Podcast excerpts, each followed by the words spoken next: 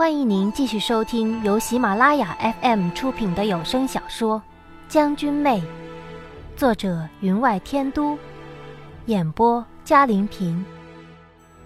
第九十六集，我握住了江子初的手，他的手上有微微的薄茧，大拇指向内微弯，如不伸直手掌，没有人能看得出来。有谁知道？他的身上会藏着这么大的秘密，竟是那个古老的炼制家族的继承之人。我道：“因我和你一样，都想回到中原。”其实，他的心早就已经摇摆不定了。在他隐瞒下，他已经能融化金铁之精制成武器之时，就已与乌木齐离心。只不过他不知道该如何回头，才会一直走下去。乌木齐将他带离中原，远离了自己的亲人，唯一的依靠便是他。他便以为他再也翻不出他的手掌心了。可他不知道，他出身漠河，极寒之地，那里的女子，爱到极点之后，也可恨到极点。我不过将他隐匿的恨激发了出来，让他找准方向。他要恨的人，不是我。他松开了手，霞佩又松松地垂在了我的前胸。那根韧丝连着那智嘴，在颈段上颤颤而动。他没有用尽全力，我的脖子也不过微红而已。想是他心底也有一丝希望。希望他在如此做的时候，会有人来阻止他，成为他逃脱这一切的救赎。我们会离开这里的，你会回到你姑姑身边，会再看见漠河的雪景。我轻轻的道：“真的吗？”他抬起眼眸之时，脸上的狰狞凶狠已消失不见，只剩下一片纯净。如冬日铺天盖地的白雪，将大地掩得一片纯白。自此之后，江子初借着为我置办饰品的借口，将金铁之精制成的武器藏在首饰之中，又运了几件进来。虽然全都是小巧精致的，但总好过没有。我问他关于我身份之事，他却说不清楚了，只告诉我。乌木齐告诉过他，说我的身份特殊，和我成亲能稳定西夷局势。这倒是奇怪了，我真正的身份不就是俊撵玉吗？他娶一名杀了他无数族人的中原人，还说能稳定局势。而金铁之精，多年以来只不过是一个传说，名剑干将莫邪便是由此矿炼成，却未曾想。这个传说是真的，能炼制这种矿石的人并没有消失，而是避世于极寒之地，辗转传承。其中的天才制剑之人，无论男女，都有一双大拇指伸不直的手，仿佛天生拿着剑一般。听闻干将莫邪两把剑便是用此矿制成，这矿石极为难炼，如果没有秘法，都不能融化。听闻干将当初制此剑时，用了自己身上的血才炼制而成，可江子初却道，那不过是传说而已。想必干将不想秘法外传，采用了这么一个奇特的办法搪塞吧。这个时候，我才真正肯定，原来郡楚河的一心由来已久，从多年之前开始，他便在计划一切。当年矿石失踪。像是他在其中做了不少手脚，而李世元当年丢失了矿石，却未曾想到真正的幕后主谋却是以忠勇著称的俊帅吧？以郡楚河的秉性，把失矿的罪责推在他的身上，证据必准备的极为充分，让他有口难言，最后只得自己承担了这个罪名。可金铁之精能削金断玉，却是真的。当年西夷已在郡楚河的帮助下取得了好几车的矿石，因江子初用来试炼，损耗不少，剩下的倒没多少了。如若不然，如果真让他练成无坚不摧的钩刺剑，再加上剑上之毒，倒真是中原大祸。至此，我终于明白，我们手里握着的是什么了。乌木齐从小六身上要知道什么？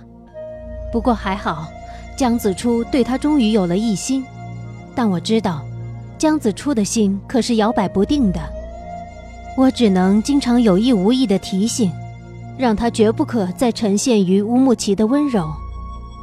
和江子初相处久了，才发现他的温柔婉约，倒大部分是扮出来的。不经意之间，倒很有几分爽直。我不禁想，如果，如果夏侯商没有遇上我，是不是也有可能会喜欢他？一想起他，我便感觉到腹中微动，腹里的小生命在安慰一般的敲打着腹壁。他也感觉到了吗？我不知道江子初怎么瞒过了乌木齐。听到他讲，他所炼出来的废铁其实已是半成品。再放一种东西，就可制成精铁了。我只能说，女人一旦有了一心，便是天生的撒谎专家。不过，她也告诉我，她不敢多练，只能趁监视的人不察，炼制一些不起眼的东西出来，比如说如叶瓣一般的薄刃，织成花瓣的铁线等等。我可不认为这些小东西能要了乌木齐的命。夏侯商身上的毒并未全解，却只能从郡主河的身上入手。不知道为什么，我却感觉，也许江子初嘴里的我所谓的身份能帮到我。乌木齐之所以娶我，想必也是因为这个身份吧。答案呼之欲出，我却不敢去想。这答案。只能由郡主和来解答了。我始终不明白，郡主和为什么甘做叛国之人。也许，当我心底的那个疑问得到证实之时，一切答案便会揭晓了。江子初是炼制的高手，将时间步骤控制得刚刚好。他给乌木齐带来一些希望，又不至于让他完全失望。他告诉我，只要他控制好秘法，便可以使那矿石制出有些瑕疵的兵器来。他可以不断完善那些瑕疵，以拖延时间。他现在已经完全信任我，可有的时候我却极为茫然。在这个由别人掌握的地方，我真能突破重围吗？可我没有办法，就像那时。被蛇铁木团团包围之时一样，心中明知没有援军，一切只能靠自己了。能不能突破重围，心里没有底，却只能强作笑脸，信心十足。因我知道，一旦领军之人垮了，便再无赢的可能。他如今便将我当成了希望，而小六和小七。却在暗暗研究着解除身上禁制的办法，虽然见效缓慢，但到底多少有了成效。一切正向好的方向发展，不是吗？到了傍晚，久未露面的郡主和来了，他依旧是一身西夷平民常穿的布衣，身上全无奢华之处，就连鞋边都不见泥土，像是擦干净了才来的。我和他原就没有什么话可说，如今见了面，仿佛更无话可说了。他却不以为意，叫了侍婢前来相询，问我的饮食起居，事无巨细皆详加询问，又告诫我多在院子里走动走动，以后才好生养。他说这些话的时候，脸上慈祥和蔼，和许多普通的父亲一样。此时关心的是自己女儿的身体，目光中满是对未来外孙的期待。末了，他递给我一个包袱，说里面全是较宽大的衫服，是中原的衣服款式。我接过打开一看，的确如他所言，衫服全是细棉制成，柔软服帖，腰身却改得宽大了，显然是为了让我日后穿的。我心中一动，笑道：“自三位娘亲去世之后，许久都没有人给我做衣服了。从我记事开始，郡楚河便有三位妻子，可我知道，她们不是我的娘亲，而她们也不太管我，不过让我吃饱睡好而已。有的时候，其中一两个百无聊赖之下，也会动手为我做上两件外衫。”可大约我十岁之时，他们便相继去世了，郡主和也没有再娶。自那时开始，我们便相依为命吧。您正在收听的是由喜马拉雅 FM 出品的《将军妹》。我看清了，他鬓角有几根银丝夹杂其中，眼角有了微微的细纹。他脸上早就染上了风霜，可眼眸却依旧犀利，就如他的野心。西夷的服饰以耐穿耐磨为主，穿在身上未免不够舒适。你赶路匆忙，没带几件自己的衣服，因而为父才想着让人做了几件袍子给你。他笑了笑，日后身子大了。也好有个欢喜。我笑道：“如此多谢父亲了。未曾想，父亲不但能运筹帷幄，决策于千里之外，更是心细如此，比女子更甚呢。”他垂目道：“你是我唯一的亲人，我不想着你，还能想着谁？”桌上有江子初重新绣好的匣佩。那裂开的荷花自是重新补上了，阳光透过窗棂照了进来，耀得上边的珍珠发着莹莹之光。他走过去，仔细看了看那匣佩，叹道：“可惜，只能按西夷礼仪成亲，身穿西夷锦袍。如若不然，凤冠霞帔，必让你极美。”我慢吞吞的道。女儿第一次成亲，父亲难道未曾见过？如果当时他未动手脚，在婚礼之上，我便已然魂飞魄散，又哪有那几个月的昏迷不醒？是夏后商耗尽了内力来救。他回头望着我，脸上有些凄然，道：“你是在怪为父出手救了你吗？”你是我唯一的亲人啊，是吗？我笑了。幸好我这个唯一的亲人对父亲还有些用处，如若不然，便如俊家村父亲无数的亲人一般，成了村头的墓碑了。他目光变冷，淡淡的道：“凡成就大事者，哪一位脚下没有成堆枯骨？”我看着他，不知道父亲所谓的大事，所谓何事？成千上万将士的生命，在父亲嘴里都不是大事了。我实在猜不出，父亲所求何事。这是我第一次清清楚楚地问他我心中的疑惑，可我只看清了他眼中那一瞬间散发出来的狂热与野心。不用他再对我多说什么，我想，我终于明白了他之所求。玉儿，为父的事你就别操心了，好好的保养身子。要知道，你这孩子可是夏侯商的，你也不想让他有事吧？这个“他”字，语义双关，既包含了夏侯商。也包含了我腹中的孩儿，我笑道：“父亲说的是，我身系两人，自得照着父亲的要求好好的保养。”他脸上又恢复了那和煦笑意，那就好，那就好。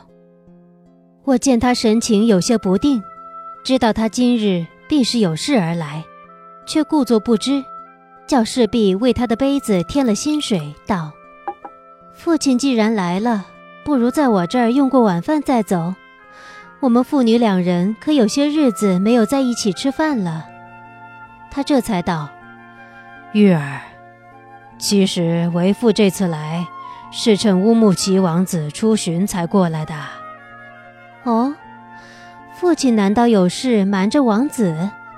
他不是您最满意的女婿吗？听了这话，他叹了口气道：“其实让你嫁给乌木齐也是迫不得已，只因你的身份。”我淡淡的道：“我的身份，我的身份不是你的女儿吗？难道还有其他？”说出这句话的时候，我的心扑通扑通的跳着，盼着他说出肯定的答话。只可惜，他只是沉默着，我的心便一直往下沉，往下沉。难道我的猜测终于成了事实？今晚，为父带你见一个人，你便一切都明白了。他终于抬头对我道：“我只能点头应了，站起身来。”父亲叫我见的，必是极重要的人物吧？既然如此，请容我略加修饰。他点头应了，我便来到后堂，叫过侍婢，换了一件浅粉色的斜襟窄袍，头上戴上了同色的织金芙蓉，芙蓉下有粉绿的嫩叶相衬，整个人如一株清新之极的荷花，粉艳娇嫩。全然没了处于困境中的憔悴。行至外堂，他用欣赏的目光打量着我，笑道：“为父可从未想过，玉儿尚有如此女儿态的一日。想当初你整日骑马使剑，无人知晓你的身份，为父还以为你一辈子便是如此了呢。”我轻声一笑。多亏父亲计划周全，我才有了穿这身衣服的机会。他不理我的嘲讽，只是将我打量了一番，又向小六、小七道：“你们就别跟去了，人多了，惊动了王子便不好了。”小六、小七脸有忧虑，望着我。我笑道：“你们不用担心，不过跟着父亲外出而已。”难道他会害我？小六、小七这才止住了脚步。郡主和笑道：“玉儿，你看看，他们到底是你的属下，只听你的号令。从前如此，现在依旧如此。这便是他将一切隐瞒的最终因由所在，是他多年前暗自部署一切。”而让我毫无所察的缘由吧。只可惜，他的一举一动，落在了夏侯商的眼里。想想以前，我真感觉自己有些天真。他说的没错，我最大的缺陷便是看不懂人心，连自己身边最亲的人都看不明白了，还谈什么其他？院内早有小轿相迎。守着这院子的侍卫全都选择了视而不见，看来是那股与乌木齐能抗衡的力量让他们如此。与天朝皇宫不同，那里的空气无论在哪里都有些微的脂粉气，而这里空气却是清新凛冽，夹着丝丝寒意，直入心肺。可听到远处庙宇中传来的钟声。绵长雄厚，缓缓地传到耳边。轿夫踏在青石板上，听得出是硬牛皮底的靴子，可以让他们行动如风。窗帘随风而摆，扑打着木质车窗，偶尔露出了苍灰的缝隙。我却没有掀帘向外望，也许心中已知，自己将去的会是何处。听到落轿之声，我才下了轿。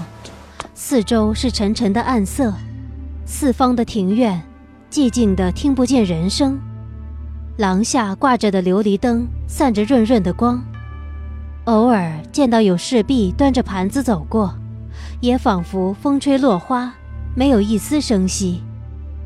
只有正面的那所房子有灯亮着，隔着雕花的窗棂，看得清房间里有人影晃动。高环广袖，凤翅珠钗，竟有了几分天朝皇宫后妃的感觉。早有侍婢迎上前来，领着我与父亲上前，行到朱红木门前，才低声禀报道：“公主殿下，他们来了。”屋子里沉吟了一下，才答道：“嗯。”那侍婢这才轻轻地推开木门，低声道：“你们进去吧，公主殿下等候多时了。”待我迈步进门。映入眼帘的是一个极大的白玉屏风，上雕二龙戏珠，海水呈碧蓝，翻起的浪花如冰玉一般，奢华之气迎面而来。我一阵恍惚，仿佛走进的当真是富丽堂皇的中原后宫，而不是西夷宫廷。转过屏风，有一名女子立于柱前，高环广袖，眉如远山。却正是第一日来之时，立于铁身可汗身边的长公主。